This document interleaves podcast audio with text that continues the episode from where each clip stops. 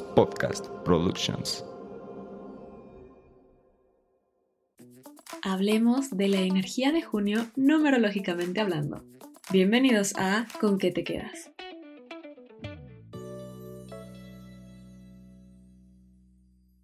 Junio llega con una energía 4 en el mes.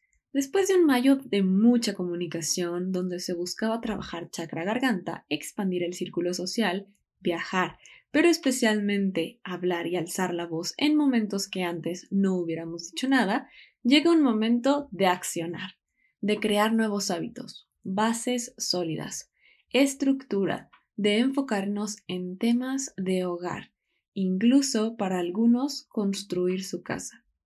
Es momento de organizar, estructurar, generar un plan y accionar. Este mes es perfecto para materializar así que la manifestación también será tu gran aliada. Puedes centrarte en tu trabajo o en un proyecto, buscando establecer bases sólidas. Trabaja en tu proyecto tanto personal como profesional.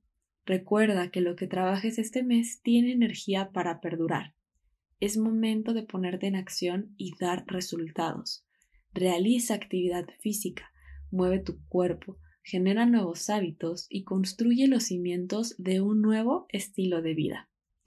En desequilibrio puedes sentir inflexibilidad, ganas de quererlo controlar todo, celos, además de excederte en el trabajo, dejando de escuchar a tu cuerpo, descuidando tu alimentación y descanso. Así que mucho ojo. En este mes tendremos el portal 66. Este es el portal para manifestar, accionar y plantar la semilla viene con una energía 19 kármica que destapará secretos que estaban ocultos. Pero en equilibrio, esta energía vibra como una energía 1, por lo tanto nos trae inicios, una energía perfecta de liderazgo y para accionar. Viene acompañada de la energía 4 del mes de bases sólidas, por lo tanto es momento de accionar.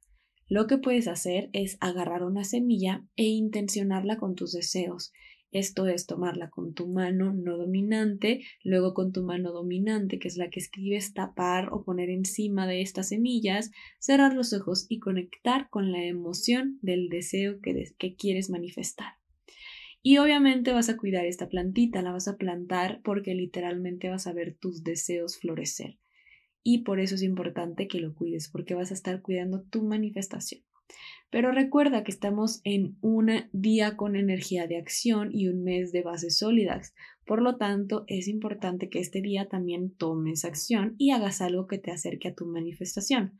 Por ejemplo, si quieres manifestar un trabajo, ¿de qué forma puedes tomar acción? Pues ya sea mandando tu currículum, actualizándolo, o si quieres eh, lo que tú deseas, debe haber una acción. Ahora, vamos a hablar de la energía semana por semana, comenzando con la semana 1.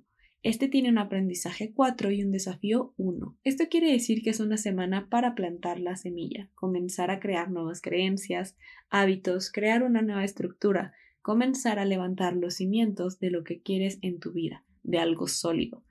Pero para eso debes creer en ti, confiar en tus habilidades, en tu independencia y liderazgo, Así que mucho cuidado con la hipersensibilidad, la desconfianza y crear historias que no existen. No te aísles ni entierras tu cabeza bajo la arena.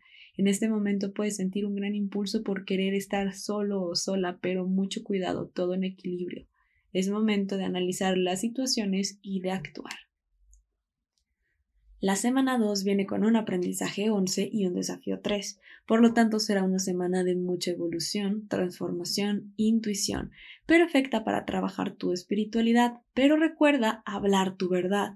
Lo aprendiste el mes pasado y esta semana lo pondrán a prueba. Básicamente te van a dar el examen de lo que ya estudiaste, así que recuerda, comunícate, exprésate, Puede haber temas con amistades y algo que creías sólido puede necesitar una reconstrucción, pues no es tan sólido como creías. Así que escucha tu intuición, así sabrás qué hacer.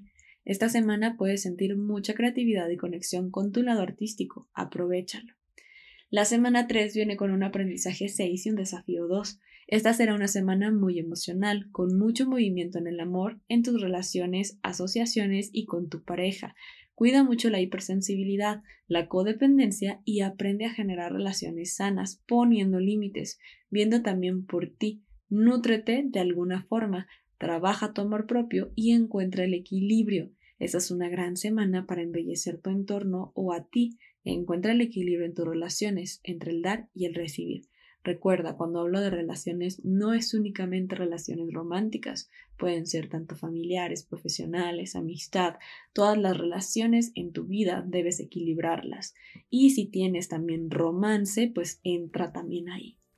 Y la semana 4 viene con un aprendizaje 1 y un desafío 2 momento para accionar, creer en ti, trabajar el autoconocimiento, transformarte hacia tu yo más evolucionado y trabajar la humildad.